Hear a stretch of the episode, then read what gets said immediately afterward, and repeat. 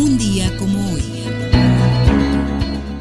16 de febrero, pero de 1876. Alexander Graham Bell patenta el teléfono. El teléfono es un dispositivo de telecomunicación diseñado para transmitir señales acústicas a distancia por medio de señales eléctricas. Durante mucho tiempo Alexander Graham Bell fue considerado el inventor del teléfono junto con Elisha Gray. Sin embargo, Bell no fue el inventor de este aparato, sino solamente el primero en patentarlo. Esto ocurrió en 1876. El 11 de junio de 2002, el Congreso de Estados Unidos aprobó la resolución 269, por la que se reconocía que el inventor del teléfono había sido Antonio Mushi, que lo llamó teletrófono y no Bell.